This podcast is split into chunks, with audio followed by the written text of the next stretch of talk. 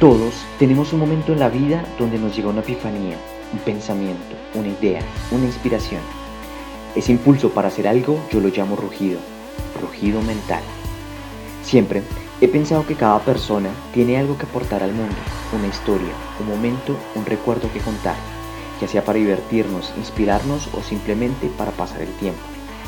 Yo soy Omar González y les doy la bienvenida a Rugidos Mentales un podcast donde hablo con amigos y conocidos sobre sus experiencias de vida, sus proyectos, sus pensamientos y mucho más.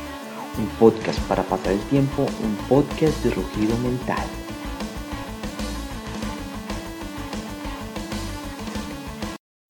Rugidos mentales, rugidos mentales, rugidos mentales. Hola amigos, bienvenidos al episodio número 18 de Rugidos Mentales. Gracias por darle play para escuchar este podcast. Hoy tengo el gusto de conversar y presentarles a Freddy Figueredo, diseñador gráfico, creativo, padre de Monstruos Diseño, seguidor número uno de Rugidos Mentales y un ser que considero una gran persona y un gran amigo.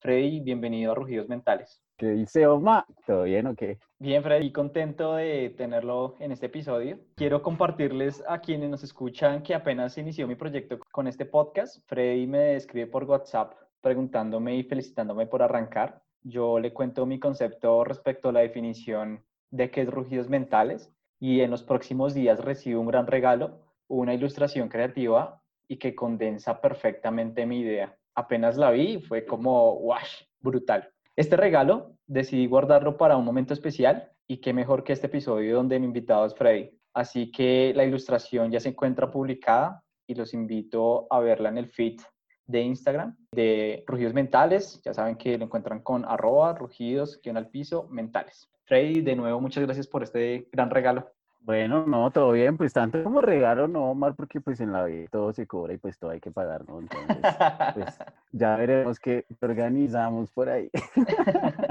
Hoy es un episodio súper especial porque antes de iniciar queremos compartirles a quienes nos escuchan que Rugidos Mentales y Monstruos Diseño quieren hacer llegar un regalo a ustedes. Quisiéramos que fuera para todos, pero nos da chance solo para cinco personas. Pues deben ser personas de, de Colombia en este momento, pues porque nos queda un poco difícil trasladarlo a otro país. ¿Qué vamos a regalar, Freddy? Bueno, vamos a regalar un póster, un retablo de alguna ilustración que les guste, de algo que les llame la atención, que vean en mi Behance. Y vamos a regalar stickers. Yo creo que stickers sí para el que quiera, mejor dicho, el que esté escuchando rugidos mentales, si quiera un sticker, que escriba, que escriba y moleste y que nos pida. Tenemos muchos. Y vamos a regalar unos pines, unos pines de esos que uno pone en las chaquetas, en las chamarras, bien bacanos. Importante decirles que pueden encontrar el portafolio de Freddy en Behance, lo encuentran como Monstruos Design. Y en Instagram pueden encontrar a monstruos como Monstruos Dicen para que vayan y revisen. ¿Cómo pueden participar para este premio? Subiendo una foto de ustedes escuchando este episodio, nos etiquetan eh, Rugidos Mentales y a Monstruos Design. La primera persona se va a llevar los dos pines y el, el retablo. Eso para la primera persona. Las otras cuatro personas se pueden llevar los pines y de ahí en adelante los que nos escriban, los que nos envíen mensajes, vamos a regalar los stickers. Así que súper invitados a que participen. Vamos a iniciar con este episodio y hay un dicho muy coloquial la vida es un pañuelo y nosotros somos los mocos. Hace referencia a que el mundo es muy grande, pero pequeño al mismo tiempo. Freddy y yo estudiamos en la misma universidad, aunque carreras distintas, estuvimos en las mismas instalaciones. Quizás algún día compartimos en el mismo salón, pero jamás cruzamos alguna palabra. Es más, salimos de la universidad y ninguno supo de la existencia del otro, solo hasta que la vida nos juntó de nuevo. Quiero que conversemos de cómo nos conocimos y quiero empezar por ahí, porque es la muestra perfecta de que existen versiones de una misma realidad. Frey tiene una realidad totalmente distinta respecto a mi realidad. Eso puede ser amor, Omar. Tal vez estamos destinados, tal vez estamos destinados a estar juntos. ¿No lo ha pensado? Tal vez. Contemos esa parte donde nos conocimos, que fue de una entrevista laboral. Frey entraba a un proceso para ser diseñador. Él tiene una versión de mí, de cómo yo estaba en ese momento. Yo tengo una versión completamente distinta, lo que demuestra que son realidades totalmente distintas. Frey, quiero que cuentes esa, esa versión suya. De, de cómo nos flechó el amor. Tal cual. Bueno, pues yo aplicaba para un cargo de creativo en donde Omar ya estaba trabajando como planner. El hecho es que llegué a hacer mi, una presentación. Para mí fue bien bacana, fue súper enérgica, fue bien tesa, mejor dicho, les pasé un montón de impresos, un montón de piezas bacanas, como una idea de lo que quería hacer. Y yo me sentía muy bien, me sentía muy capaz, todo contento. Cuando miro a Mario, me mira como con este hijo de puta. y yo dije, qué man tan paila, parce, porque fue súper arrogante, fue súper desgraciado me hizo sentir todo chiquitico. Yo con esa vergüenza, yo, bueno, muchas gracias. Tiempo después me volvieron a llamar, había pasado el proceso de selección, entré a trabajar y así comenzó. Mi versión, que es totalmente distinta, sí llegó Freddy, nosotros en ese lugar donde estábamos trabajando, buscábamos a un creativo y desde ese momento ese primer contacto con Freddy, Freddy suele ser de esas personas que están llenas de mucha creatividad. Cuando llegó para ese cargo de creativo, nos llegó con un montón de impresos. Su hoja de vida como tal era completamente diferente a lo que estamos acostumbrados y lo que han llevado otros participantes. Su hoja de vida era como una cosa así de un papel, pero que se armaba como, no sé cómo escribirlo, o sea, era el papel, eh, su hoja de vida, pero uno podía empezar a moverla y empezar a interactuar con ella y salían como mm. cositas de él. Entonces fue un momento así súper, este, este tipo es súper bueno. Yo en ese momento estaba serio, pero no estaba arrogante como lo dice él. Luego mm. cuando ya Freddy ingresó, pues hablamos de este tema y fue muy chistoso poder ver las dos versiones que teníamos cada uno de, de ese momento como tal, porque yo me veía como el tipo bueno, él me vio como el tipo raro, diferente, bravo. todo bravo, todo señor bravo. Este tema de las realidades distintas y de que cada persona es un mundo totalmente distinto es para mí muy impresionante. Precisamente hace poco estábamos en una reunión familiar y hablábamos de, de anécdotas que nos pasó un día X. Y, por ejemplo, en medio de la conversación, mi papá tenía como un recuerdo de una anécdota de una vez que íbamos en un carro y él contaba la anécdota que él era el que estaba manejando. Y en mi recuerdo yo tengo que yo estaba manejando. Yo estaba completamente seguro de mi realidad y él estaba también muy seguro de su realidad. Y suele pasar eso con el pasado. Cada uno, digamos que puede mejorar o perfeccionar el pasado y, y tener su propia versión. Entonces, ahí viene como un dicho también, como para entender al otro, hay que ponerse en sus zapatos. Freddy, ¿usted alguna vez se ha puesto en los zapatos de otro? Yo procuro, aunque debo confesar que mm, a veces soy bastante egoísta, pero procuro ponerme en los zapatos de los y más uno como diseñador a veces cuando los clientes joden y son re fastidiosos, yo digo, bueno, pues tal vez puede que tenga razón, vamos a verlo desde otra perspectiva. Procuro hacerlo. Confieso que no lo hago todo el tiempo, pero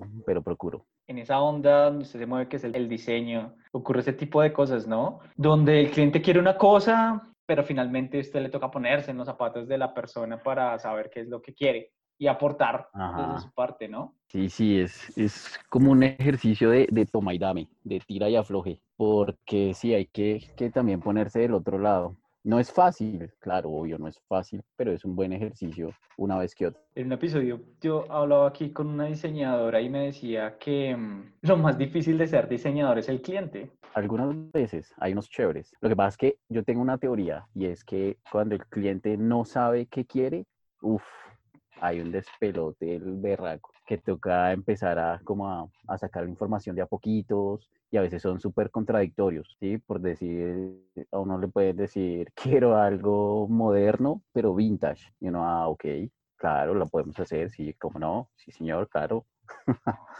es como ese tipo de cosas, algo viejo, pero moderno. Y uno, mierda, ¿qué hago?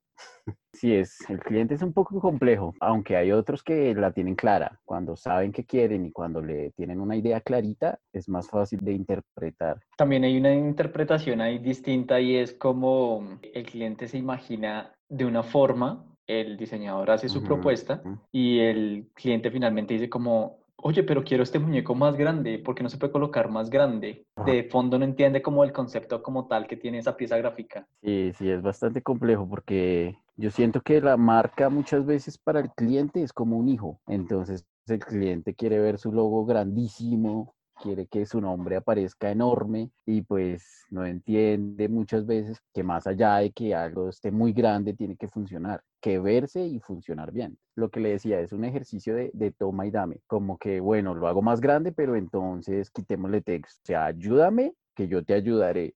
Antes de profundizar un poco en qué ha sido su trabajo y esta experiencia, quiero contar eh, esta experiencia y me devuelvo al primer día de ingreso suyo al lugar donde trabajábamos, porque fue la prueba inconsciente y creo que fue la primera prueba para nuestra amistad.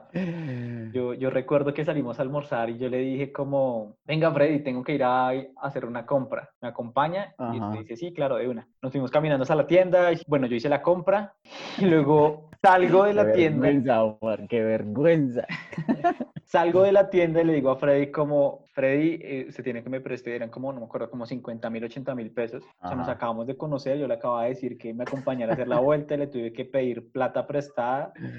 Eh, bueno, usted me los prestó, obviamente, sin dudarlo, pero fue muy chistoso porque luego llegamos a la oficina, yo le cuento como a mis demás compañeros y bueno, empiezan como a bullearme diciéndome como que, uy, Freddy, olvídese de ese dinero. Omar siempre hace lo mismo a los nuevos. Entonces nos pudimos ahí reír un rato, obviamente pagué esa plata, pero quienes lo conocemos sabemos que es una persona muy amable y también muy caballerosa. Esas cualidades personales normalmente son construidas de niño en la casa, en el colegio, pero usted no fue el más juicioso en el colegio por las experiencias que nos ha contado. Quiero que me cuente un mm. poquito de, de ese Freddy de niño. Pues yo tengo vagos recuerdos, tal vez eh, lo que pasa es que siempre tuve un grupo de amigos, como que desde los mismos, siempre, siempre fueron los mismos, incluso hoy en día todavía tengo los mismos amigos. Digamos que mis relaciones han sido así muy largas. Me gusta hacer vínculo con las personas. Digamos que de niño yo siento que también fui algo casposo, pero noble. Es como en el diseño viejo pero nuevo.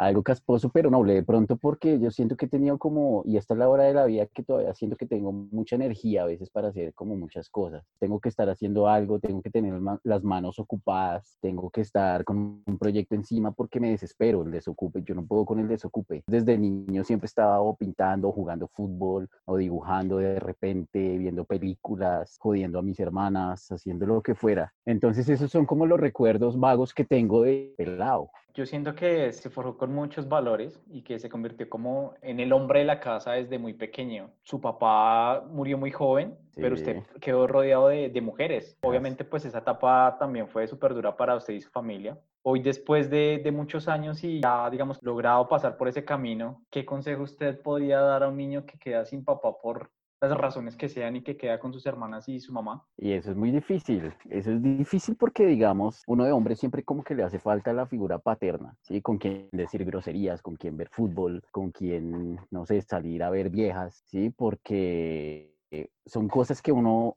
no puede hacer de pronto con, con, las hermanas o con la mamá, en mi caso. Tal vez no porque no haya la confianza, sino porque uno no se siente bien, tal vez. Como le digo a mi hermana, vea esa vieja que va pasando allá, está re buena. O, ma, camine, nos vemos un partido cuando a mi mamá no le gusta el fútbol. Es un poco difícil. Tal vez de pronto como que eso lo vuelve a uno como un poquito más fuerte, puede decirse así, pero digamos que el consejo que yo le daría a ese pobre chiquillo es que nada, que se pegue mucho a, a su familia, pues es como lo más cercano que tiene, mucho a la familia familia, mucho a la mamá.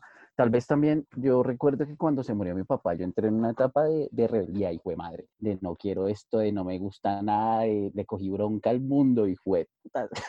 Además, porque fue, fue muy joven, ¿a qué edad fue? Papá se murió cuando yo tenía como 13, 14 años, estaba bien adolescente y es generalmente esa es la etapa difícil de, de, un chino, ¿no? Como que empieza a, a volverse cansón y preciso me pasa eso, me hijo de madre. Fue como el triple, joda y joda y joda y odiaba al mundo, le cogí bronca a la gente, estuve en un periodo de soledad bien duro. Fue como un año difícil también, un año complicado. Pero lo que le digo, eso como que lo forja uno. Por ahí dicen que lo que no me mata me hace más fuerte. Total. Y digamos que de alguna forma los que se tuvieron que aguantar también todo fueron eh, su mamá y sus hermanas, ¿no? este niño inquieto. Fastidio. Además que yo era enrabonado por todo pues todavía sigo enrabonado, pero, pero en, ese, en, esa época como que era peor. Y hoy digo, uy, yo hoy abrazo a mi mamá y a mis hermanas y mariquis, ¿cómo me aguantaron? Porque yo recuerdo que mi mamá hacía, no sé, un ejemplo, hacía arroz con huevo y carne. Y yo, ay, mamá, que a mí no me gustan los huevos, que a mí no me gusta la carne, que fastidio otra vez, odio la vida, odio todo, siempre arroz, siempre huevo. Y al otro día, bueno, hoy hagamos pasta. Y yo, ma, pero pasta, ¿por qué no hay arroz con huevo? ¿Qué estrés la pasta? Y además que uno de esa edad, mariquis, y hoy en día digo, marica, porque fue así, cuando uno ve, digamos, la situación que mucha gente no tiene, ¿sí? Que darían por tener todo lo que uno tuvo y no quiso, que no recibió. Y ahí es donde uno se da golpes de pecho. Bien complicada la situación uno suele decir como esos dichos, ¿no? O sea, como, ay, no, no quiero comer esto. Eh, La frase típica de la mamá es como, ay, cuántos niños que están afuera sin comer. No creo que... A uno no le importa, a, le... a mí por lo menos me valía tres pesos. Yo, pues, es eso, es que eso porque... mueran. es eso porque habían muchos que contestaban como, no, pues entonces si tanto, tanta hambre tienen, pues lléveselos a ellos, ¿sí? Era como estas frases así, pobrecitas las mamás, no hacen sí, como esa tarea y esa labor y pues a ser de mamá y papá, es más difícil. Ajá, más duro, claro. Claro, porque también hay cosas que uno quiere hablar con el papá, lo que le digo, digamos, en ese entonces también a uno le empiezan a gustar harto las viejas y uno empieza a tocar su cuerpo. ¿Y con quién habla de esas vainas? No, en mi caso no, no tenía con quién, me tocaba solito, yo con yo, con mis dos manos. Bueno, y usted lo contaba ahí, es una persona que le gusta estar como todo el tiempo ocupado, lleno de proyectos, eh, mm. haciendo cosas. Yo siento que tiene muchísima energía y otra de sus características, por ejemplo, es que se levanta a las 5 de la mañana, sea sábado, domingo o festivo. O lunes festivo. ¿Por qué? O sea, ¿qué hace cuando se levanta a las 5 de la mañana? ¿Desde cuándo empezó a, a tomar ese ejercicio? Viejo, ¿usted ha visto esta película Piratas del Caribe? Sí. Capitán Barbosa. Capitán Barbosa en algún momento le dice a, como a su tripulación, bueno, los necesito pilos, ya descansarán cuando mueran. Y yo tengo esa teoría en la vida. Yo siento que uno cuando duerme está perdiendo el tiempo. A mí me gusta madrugar porque uno aprovecha más el tiempo. Hay mil cosas que hacer como para vivir durmiendo, mal qué estrés, qué, puta piedra estar durmiendo todo el tiempo, que uno llame a alguien, marica, ¿qué hubo? ¿Qué está haciendo? Aquí acostado, tomando una siesta, no, me joda la vida, eso me emberraca, me da piedra. Siento que, que el madrugar es chévere porque, porque el tiempo rinde, rinde y le alcanza a uno para hacer mil vainas. Viva, salga, corra, bueno, pues ahorita con la pandemia no, pero esté se despierto y póngase a hacer más vainas. Bueno, pero usted se levanta a las 5 de la mañana, vamos a hablar de un día, se levanta a las 5 de la mañana y ¿qué hace? ¿Coloca alarma ¿O usted ya está acostumbrado a levantarse? No, yo, mi, mi, hermoso cuerpo ya, ya tiene. A veces me levanto y, y, la alarma sigue sonando. Aunque debo confesar que ahora en pandemia que he estado mucho con mi novia, ella es súper dormilona, vida berraca. Somos polos opuestos porque ella duerme mucho. Yo me levanto y me pongo a consentirla, acariciarla, pero pues paila, no. No, no, no hay a esa hora, no hay servicio. Entonces, a veces me quedo dormido y me da mal genio, que ya como les digo, duerme mucho. Entonces, cuando estoy con ella, usualmente me quedo dormido y duermo más. Pero cuando estoy solo, cuando estoy en mi casa, me levanto a las 5 de la mañana, todavía está oscuro, salgo, respiro un poquito, ahí como al, a la azotea, respiro un poquito, a veces me meto a bañar de una o a veces me pongo a hacer lo que sea, prendo el televisor, pongo el chavo, pongo lo que estén dando y me pongo a hacer lo que sea, usualmente prendo el computador y miro qué hay para hacer, o si no me pongo a cortar papel y, y, me pongo a hacer maricadas, de repente a dibujar, usualmente lo que fuera. Cuando estaba trabajando, cuando trabajábamos, salía mucho a jugar, ahora estoy andando en bicicleta, lo que le digo, o sea, es aprovechar un poco el tiempo porque, porque no, no hay que dormir tanto. Y se levanta a las 5 de la mañana y a qué hora se está acostando. Me da sueño temprano. ya a las 6 de la tarde está acostado. No, a las 6 no, pero sí me da sueño como a las 9, 9, y media, a las 10 ya estoy de mal genio, estoy medio emputado ahí con el mundo. Y me acuesto a las 11, sagradas, porque si me acuesto a las 11 y 2 minutos, me acuesto de mal genio, duermo mal.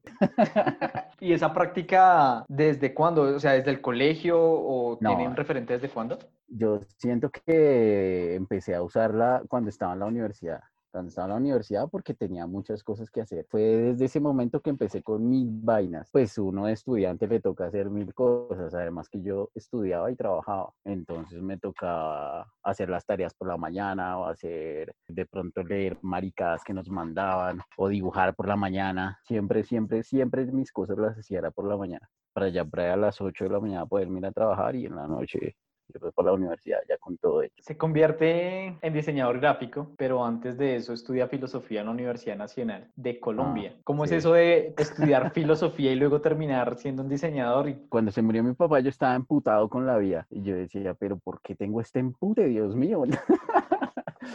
Entonces pensaba, pensaba pendejadas, muchas pendejadas. Y yo dije, bueno, pues de pronto creo que a todos en el colegio nos ponen a leer El mundo de Sofía y a mí ese libro como que sí me marcó, me pareció muy crack, es- esa niña que se mete en un espejo y fue madre, le pasan un montón de cosas. Y yo decía, fue puta, quiero encontrar mi espejo. Me metí a estudiar filosofía y no, esa mierda no fue para mí. No fue para mí porque hice como un año ahí a, a mal hecho, a las malas, no me gustó. No, baila, no, no era lo mío.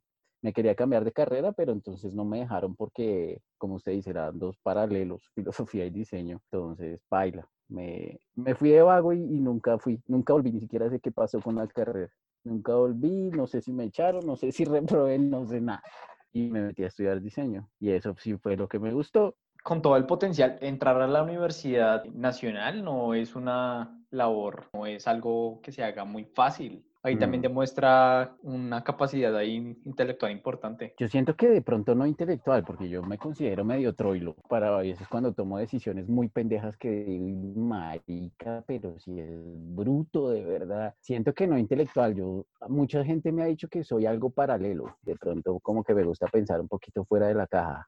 Yo siento que fue más por ahí que caí allá. Ese pensar fuera de la caja es lo que lo ha llevado a muchísimas cosas interesantes. Resalto de nuevo el tema de la creatividad, teniendo la posibilidad y la oportunidad de haber trabajado con usted me puede dar cuenta de eso precisamente, es un- que es una persona que siempre está saliendo como de la caja. Hay algo súper interesante en Freddy y es, es ese potencial que tiene sobre todo para los impresos, o sea, este tipo es el que coge un papel y te arma, o no sé, o sea, literal, un cohete te lo puede armar. Siento que es un crack para conceptualizar campañas también, pero quiero que hablemos de eso. Yo, por ejemplo, soy retroilo para hacer cosas en papel, cualquier cosa, cualquier manualidad, pero si yo soy eso, usted es como todo lo contrario a lo que yo soy. Este man es, tiene el potencial, hablemos un poquito de eso. Yo siento que el papel está toda, no se ha terminado de inventar, a pesar que ya está mandado a recoger, porque pues ahora el mundo es digital, en el papel hay mucha vaina que hacer. Me gusta, digamos, lo que le digo, hacer cosas diferentes. Eh, usted hablaba de mi hoja de vida y yo lo siento así porque digamos que diseñadores hay muchos, hay unos buenos, hay otros malos, es como todo, hay muchos, gente que imprime hay un montón, gente que hace campañas hay muchas. Para mí está el truco en hacerlo un poquito diferente, como en ir más allá. Entonces siento que el papel es como ese, como ese diamante en bruto que no se ha terminado de explotar. Me gusta hacer mil vainas con el papel, me gusta hacer pop-ups, me gusta hacer papercraft, me gusta hacer lo que sea con papel, con papel de colores, se puede hacer, vea lo que le pongan. Y lo que le digo, o sea, no, no está totalmente terminado de inventar, a pesar de que ya lo van a recoger, que pesar. Y pues yo entiendo que el mundo va para allá, por la ecología, por todo este cuento, que nos vamos a morir todos. Pero en fin, yo seguiré usando papel para todo, hijo de madre. No sé si lo tengan en Behance todos esos ejemplos, pero por ejemplo, para darles un par, no ejemplo, hay muchos. súper invitados a que puedan entrar al Behance de Freddy, porque, por ejemplo, ahorita antes de, de iniciar el episodio, Freddy me estaba mostrando un zapato eh, de Adidas hecho en papel y, me lo mostró así y se ve, parece real, totalmente real, o sea, es súper, súper, súper bueno. ¿Usted empezó a destacarse, digamos, por hacer este tipo de trabajos en la universidad o cómo lo veían sus compañeros? Todos eran así. No, no, no. Digamos que, que hay algo en mí fastidioso. y es que a mí me gusta mucho competir. A mí me gusta mucho la competencia. Yo siempre quiero ser el mejor, Omar. Siempre quiero ganar, siempre quiero resaltar. Tengo una teoría también y es que lo importante no es ganar. Lo importante es humillar al contrario. Entonces, me gusta mucho casi siempre romperlas, sacarla del estadio, hacer vainas chéveres. Me, me siento como, como ahí en mi zona de confort, tratando de hacer vainas bacanas, que la gente diga, ¡y mariquis tan chévere! Y siento que eso me ha funcionado. Hasta el día de hoy me ha funcionado, pues en los trabajos que he tenido, en las entrevistas que he tenido, en las cosas que he hecho, en los proyectos que he tenido. Me ha funcionado y pues seguiré hasta el día que me muera. Es súper interesante esa forma de pensar. Primero porque hablamos de, de, salir de la caja, ¿no? Y uno puede salir de la caja en algunos momentos, pero no siempre. Es ese tipo de personas que siempre se está retando y no se conforma si avanza un nivel, luego quiere avanzar dos niveles más. Y así continúa. Y es un, como un, un círculo, pero un círculo que cada vez se va potenciando más. Es un vicio, madre, es un vicio. Es como cuando no, no he probado, pero me imagino cuando usted prueba bazuco, si hoy se metió un pedacito, mañana quiere meterse dos, y pasa mañana tres, y pasa mañana cuatro. ¿Y en la vida en general también lo aplica? ¿O solo en el diseño? En la vida no siempre, porque la vida es más, más extraña, más compleja. Pero procuro, sí, procuro. Obvio no siempre se puede. Además por el público, ¿no? A la gente siempre le gusta como las cosas cotidianas, y yo entiendo, pues porque también algunas veces está bien. Este es ese tipo de personas que yo pienso como este man puede estar donde quiera estar por el potencial que tiene, pero hay lugares donde le dicen no y las cosas no siempre son color de rosa como lo dicen. Esos momentos de frustración en el diseño y demás, donde usted haya sentido como ah, esa bajada que tuvo, de pronto contar una de esas experiencias. Pasa mucho, ¿no? Porque mm, puntualmente una vez me pidieron rediseñar el logo de una marca grande. Y yo, uy, marica, este es el momento de brillar. Entonces en la reunión fue como, no, pues realmente no queremos hacerle muchos cambios, yo siento que cambiar la tipografía y ajustar el color. Y yo, no, ni mierda, vamos a cambiarlo todo. Entonces llegué como con cinco propuestas porque era algo muy chévere que quería hacer y lo que le digo, quería destacar, quería que me amaran por ese trabajo, pero mm, al momento de presentar me dijeron, pero ¿cómo así? Si es que lo que queremos es cambiar la tipografía y ajustar el color, y yo, ah, perros malditos, y eso fue lo que no hice, y a veces... y a veces lo que le digo es, es, es eso lo que quiere la gente, es quedarse ahí en, en su zona de confort que a mí no me guste estar ahí, pues es, es, válido, pero si a la gente le gusta estar, pues también es válido. Y creo que hay que ser versátil y acomodarse también a lo que la gente quiere, así a uno no le guste. Pues este esta es la carrera que elegimos. Hay una frase que se aplica y es como, el cliente siempre tiene la razón y a veces suele ser frustrante esa frase porque no la tiene siempre, o sea, no es así. Nunca la tiene, yo diría que cliente es bruto, es como, como un niñito ahí que está aprendiendo a caminar, no sabe para dónde va, no sabe qué patica mover. El cliente no sabe nunca lo que quiere, el cliente tiene la plata y nosotros debemos ir a buscarla y ya. Además, porque se tiene un concepto también respecto al diseño, o sea, el diseño tiene un trasfondo, tiene muchísimas cosas, por eso se estudia la carrera de diseño, pero las personas, algunas personas, ¿no? No todas, piensan como, no, pues es que, es mover, que es colocar una imagen, colocarle la letra, y a veces se atreven a decir, por experiencia lo, lo he vivido y es como, pero no, es que yo lo podría hacer en cinco minutos. Es una de las carreras más más duras precisamente por eso. Sí, eso pasa mucho, digamos. Todos mis compañeros, los que le contaba de infancia, todos ellos se fueron por la ingeniería. Ellos son ingenieros mecánicos, industriales, y yo, yo soy el único diseñador. Y los maricas me la montan por, por eso mismo, porque ellos creen que yo estoy, es, hacer un logo es escribir en Word eh, Petrobras y ponerle una, una gasolina, una gota de gasolina encima y ya, eso es. Mis maricas, así, güey, yo, no, pues siga pensando así. Y sí, claro, la, la, gente no se imagina el, trasfondo que tiene detrás, que saber componer, que saber utilizar un drama. Siempre está el, el, dicho, no, pero eso lo hace rapidito, eso, eso lo hace en tres minutos, o sea, una animación de un minuto la hace en un minuto. A mí me pasó una vez con una página web, tenía como un cliente y me decía como, no, pero es que muchos lugares no se puede hacer una página web gratis, que es montar una página web. Yo podría hacer la página web si tengo el tiempo. o sea, me tiré cinco años para que usted me venga a decir eso que puede montar una página web. Hablamos como de esas frustraciones y esas cosas que, que pasan con los clientes, pero también es bonito hablar de cosas positivas y esas cosas positivas de ser diseñador, ¿cuáles son? Hay muchas, hay muchas. Uf, pues a mí me parece positivo que el trabajo usualmente es divertido. O sea, creo que esta es una de las pocas carreras que uno estudia porque no lo obligan, porque le nace, porque toma la decisión de hacerlo. Si tomó la decisión es porque de alguna u otra manera le gusta. Y a mí me gusta mi trabajo, yo lo disfruto usualmente cuando no me sacan la piedra.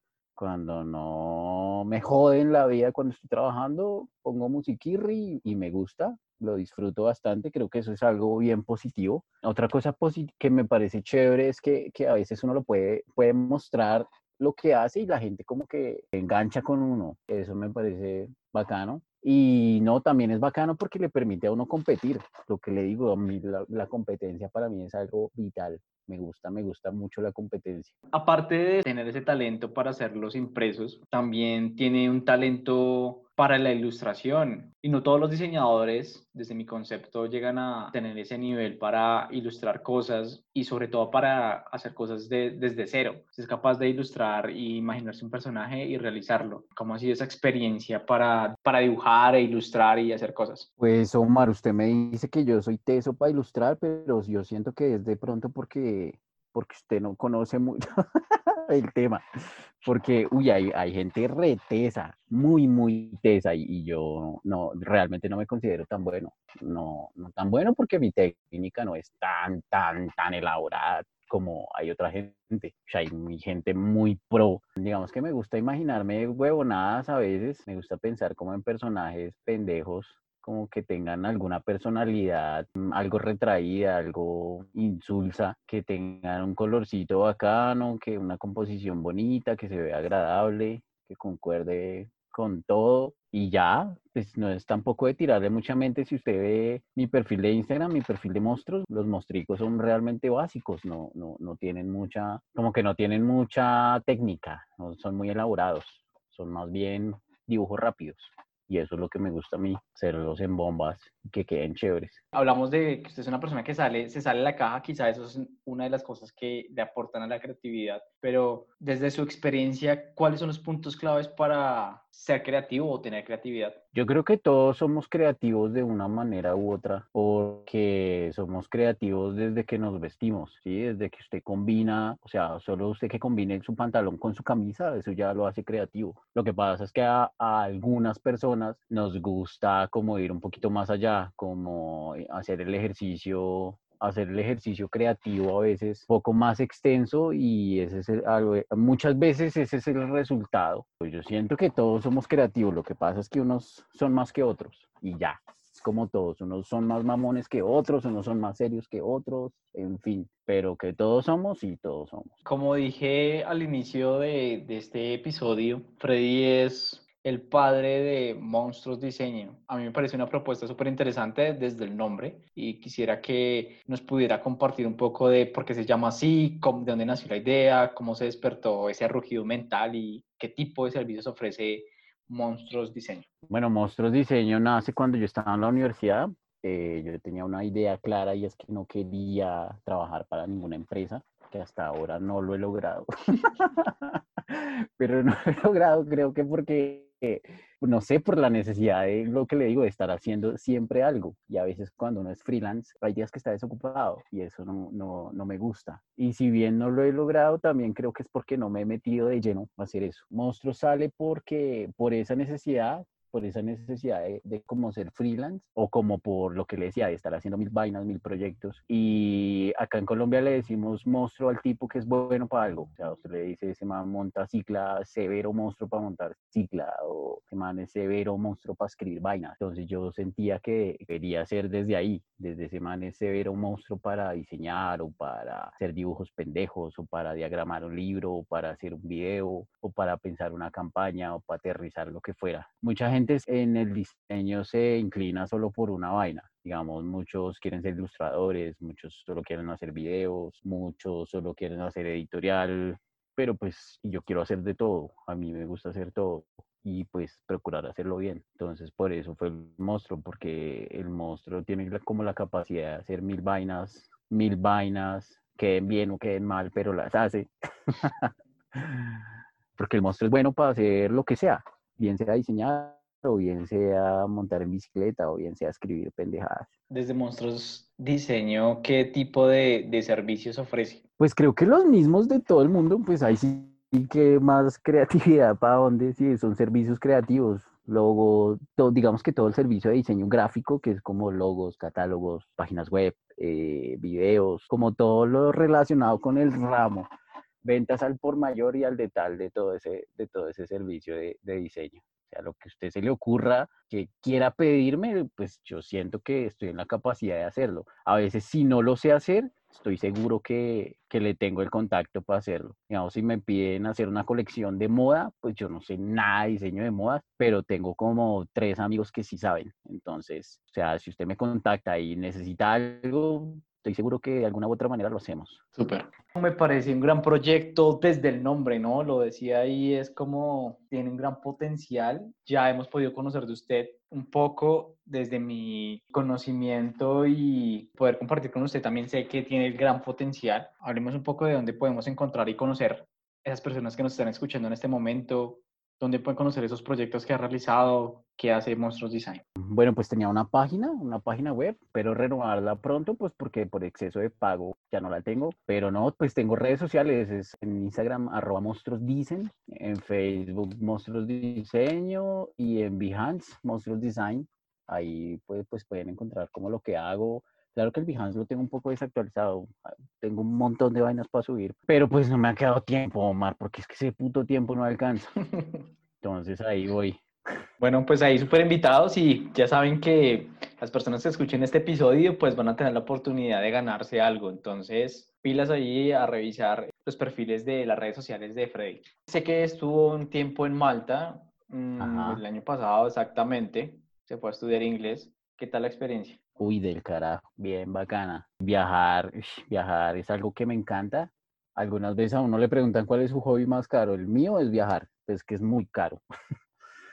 Viajar me encanta, estuve en Malta, fue una experiencia bien, bacana. Me hubiera gustado estar en otra actitud, en otra actitud porque tuve ahí chascos que nunca faltan en esta vida miserable. Pero no, pues pienso que mm, pues que, ah, qué, carajos, todo en algún momento llega a su momento. Y no, fue bien bacano, me gustó, me encantó. Malta, uy, les recomiendo Malta. Malta es un paraíso en la tierra, un puto paraíso. Para motivar de pronto a los que nos escuchan, un, si hablamos de, de cifra, hablando desde Colombia, ¿cuánto yo debía llevarme para hacerme un viaje hacia Malta? Porque usted estuvo seis meses, ¿no? Sí, yo estuve seis meses, pero es que depende el objetivo con el que usted vaya si quiere estudiar, si quiere solo viajar, si quiere ir a trabajar. Si, si pudiera repetir ese viaje, devolverse a esa época y decir como, voy a llevar tanto dinero para poder hacer esto. ¿Cuánto sería la cifra? ok, pues entonces, hablar puntualmente de cifras que me gasté. Yo me gasté en estos seis meses 33 millones de pesos. Ok. Sí, señor. En seis meses en, en lo que fue mm, escuela, eh, estadía y comida, comida, porque la comida fuera de Colombia es carísima, es, cara. Y pues que también viajé como loco, viajamos con mi novia como locos, entonces creo que por cada uno nos gastamos eso. Una de las cosas también interesantes de, de su viaje es que estuvo dejando rastros de monstruos diseño en Europa. Y que por ahí estuvo como colocando unos stickers, unas estampillas es internacional, pero ahí tengo una mala experiencia, y es que soy lo que le decía al comienzo del podcast. Si pusieron cuidado, yo le dije que yo soy bien troilo, bien pelota, porque yo me llevé cantidad de stickers, weón. Una, pero una cantidad impresionante. Y a muchos, en muchas ciudades, y me acuerdo mucho de una que Cindy me regañó, Cindy es mi novia, me regañó por bruto, y es que a un viaje a, que estuvimos en Florencia, Marica, solo llevé tres stickers, weón tres stickers. Entonces me tocaba pegarlo, tomar la foto y arrancarlo. arrancarlo y ponerlo en otro lado y para seguir tomando fotos y hacer pendejadas con los stickers. Cuando nos fuimos a devolver para Colombia y bajé la maleta, esa grandota de las ruedas que uno carga, marica, ahí estaban todos, un atiborradón de stickers. Me tocó en el aeropuerto regalar, botar, dejar por ahí y todo porque por pelota, ¿sí ve? Ah. Entre otras sus pasiones está, es fanático de Game of Thrones, pero también de vikingos. ¿Por qué tanto interés en esa época medieval? Porque, uy, esa época me fascina. Dicen que es muy difícil escoger una sola película que a uno le guste. Uno usualmente tiene como un top 10. O sea, llegar a una es difícil. Pero yo la tengo, Omar. Yo la tengo. Y todos van a decir, ay, pero esa película la dan todo el tiempo. Y, muchos me, critican el gusto, pero de malas, es mi película. y esa película es Gladiador. Y es porque la época, uy, me fascina, o sea, toda esa época antigua, donde uno se medía con otro man al machetazo, pues, a quien es mejor peleador, a que usted puede más que yo, a sobrevivir, porque en esa época la gente se moría muy fácil. La expectativa de vida eran 40 años, imagínese. si Mm. usted llega a los 40 años, ya la logró. Entonces, esa época me encanta. Me encanta, creo que es por también por lo que le digo, por el hecho de la competencia. Usted medirse contra otro a ver quién es mejor, uff, me parece la locura. Y para una mujer era putamente difícil. O sea, si han visto Game of Thrones, pero digamos, Aria, Aria dice algo muy inteligente y es que ella se disfraza de niño. Y un man le pregunta, ¿por qué? Porque ¿qué le pasa si usted es una niña? Y ella dice, pues que es más fácil ser niño. Para este episodio he traído una nueva sección precisamente para Freddy. Freddy Híjole. es un fanático de Superman, pero yo soy un fanático de Batman. Así que Bah. lo voy a invitar, Freddy, en este momento para que Ajá. a través de unos argumentos pequeños que son frases, vamos a argumentar por qué quién es mejor, Batman o Superman. ¿Listo? Ok, vamos a Entonces, medirnos. Exacto. Entonces, yo voy a empezar como, con mi primer argumento, simplemente colocar una idea sobre la, sobre la mesa y luego viene la suya. Y luego yo va la mía y la suya. ¿Listo? Ok. ¿Por qué Batman es mejor que Superman? Y yo empiezo con la primera. Batman no tiene superpoderes, pero es un superhéroe. Ok, viejo, lo mejor de Superman es que no es humano. Los humanos somos una plaga. Superman no tiene desafíos. Puede ver a través de los muros, puede volar, pero Batman sí tiene desafíos y los supera a todos. Viejo, Superman sí tiene desafíos. Él es, le da duro la kriptonita, viejo. Es, es su fragilidad, la kriptonita. Y sus los enemigos que saben de la kriptonita la- la- se aprovechan de eso. Además que él fue criado por una familia muy noble. Entonces él tiene mucho corazón, tiene mucha tristeza en su corazón. Es, él, él es mejor que un humano. Al ser humano, Batman es hábil para los negocios, pero ¿qué tiene Clark Kent? Viejo que es inteligente. Clark Kent es inteligente, además tiene algo que usted es, periodista. ¡Tómala! ¡Oh! Hablando de inteligencia, hablando de inteligencia, Batman es el mejor detective del mundo. ¿Qué tiene Superman? Superman es el mejor superhéroe del mundo. si Batman existiera en realidad, ya estaría buscando la cura para el COVID. ¿Qué estaría haciendo Superman? Solo con la- una gota de sangre de Superman ya está toda la cura para todos los males, para el SIDA, para el COVID, para lo que quiera. bueno, listo. Ahí vamos a dejar el Siempre debate. va a ser entonces. mejor, siempre va a ser mejor Superman. Vamos a dejar el debate ahí. Ustedes, los que nos escuchan, ya sacarán sus propias conclusiones de, de quiénes ganaron con estos argumentos. Ojalá nos pudieran dejar los comentarios en, en nuestras redes sociales de quién es mejor. Vamos a colocar una encuesta. Vamos a colocar una encuesta en rugidos mentales de quién por es eso mejor. usted puede dividir el país. No se ponga a jugar con eso que no, no. Va- vamos a, hacer el ejercicio, ya que Freddy es tan competitivo, de colocar eh, quién es mejor, Batman o Superman, para este episodio. Superman. ¿Listo? Mano, Dios todos lo sabe. ¿no? Bueno, que lo, que lo muestren las encuestas. ¿Sabe qué es lo que pasa? Que Batman es más popular. No, lo que pasa es que Batman Batman, es, la- es es más la humano, más cercano, de los entonces- cómics. Nah, nah. si hay un superhéroe que en algún momento se pudiera llegar a formar, sería Batman. Total. Viejo, Superman nos salvó. Nos salvó y usted debería estar agradecido con Superman porque nos salvó. Bueno, Freddy, hemos llegado ya a una sección de este podcast que se llama Completa las Palabras. Entonces, arrancamos. Lo que más me gusta de mí es, La madrugada. en otra vida soy, Un tiburón. debo confesar que me gusta. Algunos vallenatos de Diomedes. Si Superman existiera, Sería mi novio. a grandes problemas. Otros más grandes. Si tengo miedo, yo usualmente hago. Escucho música. Ok, terminamos esta parte de completar las palabras y continuamos con preguntas rápidas. Un superpoder, ¿cuál sí le gustaría tener? Eh, regresar en el tiempo. ¿Game of Thrones o Vikingos? Vikingos. ¿Alguien que le gustaría conocer cara a cara? Freddie Mercury. El mejor consejo que le han dado. Con la evidencia. y el peor consejo que le han dado. Sé tú mismo.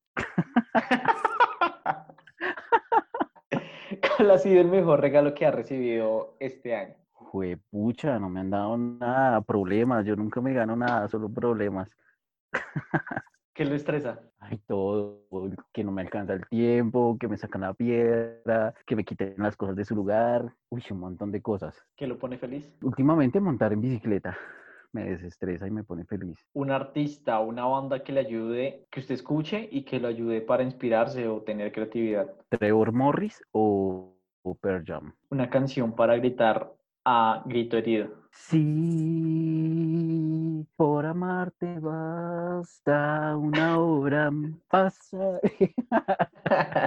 Lo mejor de escuchar rugidos mentales es Lo mejor de escuchar rugidos mentales es escuchar estas historias diferentes, historias reales. Bueno, Freddy, hemos llegado ya a la parte final de este episodio. Tiene muchísimo talento. Es una gran persona, ¿no? Yo creo en, en el potencial que tienen cada ser humano desde la persona y usted viene siendo como esa persona. Como profesional también tiene un gran talento. Gracias No, por, Marce, por todo. Gracias por invitarme. Estuvo bien divertido, estuvo bastante entretenido. Muchas gracias.